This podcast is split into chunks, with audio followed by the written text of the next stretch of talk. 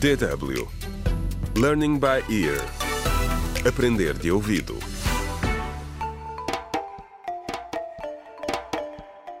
Contra o crime. Olá, bem-vindo ao 15º episódio do audiolivro Contra o Crime. A importância da família, escrito por Marta Barroso. No episódio anterior, Evelina partilhou com seu marido Jorge que gostava de voltar a estudar para conseguir um bom emprego. Mas Jorge ainda não está convencido de que será uma boa ideia. Neste episódio, Tomás conta-nos como correu a segunda visita de Linda à Clínica Matos. Na sala de espera, Linda viu a filha adolescente dos nossos vizinhos, Nádia.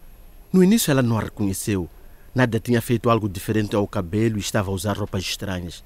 Claramente não queria ser reconhecida. Quando a Linda a cumprimentou, insistiu que o seu nome era Alima e que a Linda devia estar a confundir com uma outra pessoa. Mas Linda tinha certeza que era Nádia. A dada altura, ela sussurrou: Shh, senhora Linda, tenho medo que minha mãe descubra que eu estou aqui. A Nádia também estava lá para saber mais sobre métodos contraceptivos e acabou por receber conselhos da enfermeira Mariana. Há dois métodos particularmente práticos, disse-lhe a enfermeira. Eles são bons porque duram muito tempo e não é preciso lembrar de os tomar. É um implante que é inserido debaixo da pele do braço. Emite hormonas que impedem a gravidez e dura entre 3 e 5 anos. Os olhos da Nádia foram brilhando à medida que ouvia a explicação. Há também o dispositivo intrauterino, o DIU.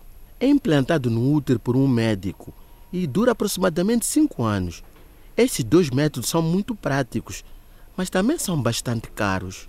Ah, nesse caso não os posso utilizar, disse Nádia. Parecia preocupada. Os contraceptivos eram apenas para pessoas ricas. Felizmente não. A enfermeira explicou que existem outras alternativas mais baratas. Outra opção é a pílula, que tens de tomar todos os dias. Ou podes levar uma injeção de três em três meses. Nádia disse que tinha medo de agulhas, por isso não queria injeção, o que deixava em cima da mesa apenas a pílula e preservativos, tanto masculinos como femininos. Como a enfermeira lhe disse, estes protegem não só contra gravidezes indesejadas, mas também contra doenças e vírus sexualmente transmissíveis, tais como HIV, sífilis e outros. Nada explicou que o namorado não queria usar preservativo, mas que pelo menos ambos tinham feito o teste de HIV antes de ter relações sexuais pela primeira vez. Todos deviam fazer o mesmo, mesmo que tenham dado negativo uma vez. Têm de ter cuidado para não serem infectados mais tarde. Parecia que de repente todos precisavam de contraceptivos, mas na realidade não era assim tão de repente. Eu é que nunca tinha querido ver. Havia tanta coisa que eu não via na altura. Contra o crime.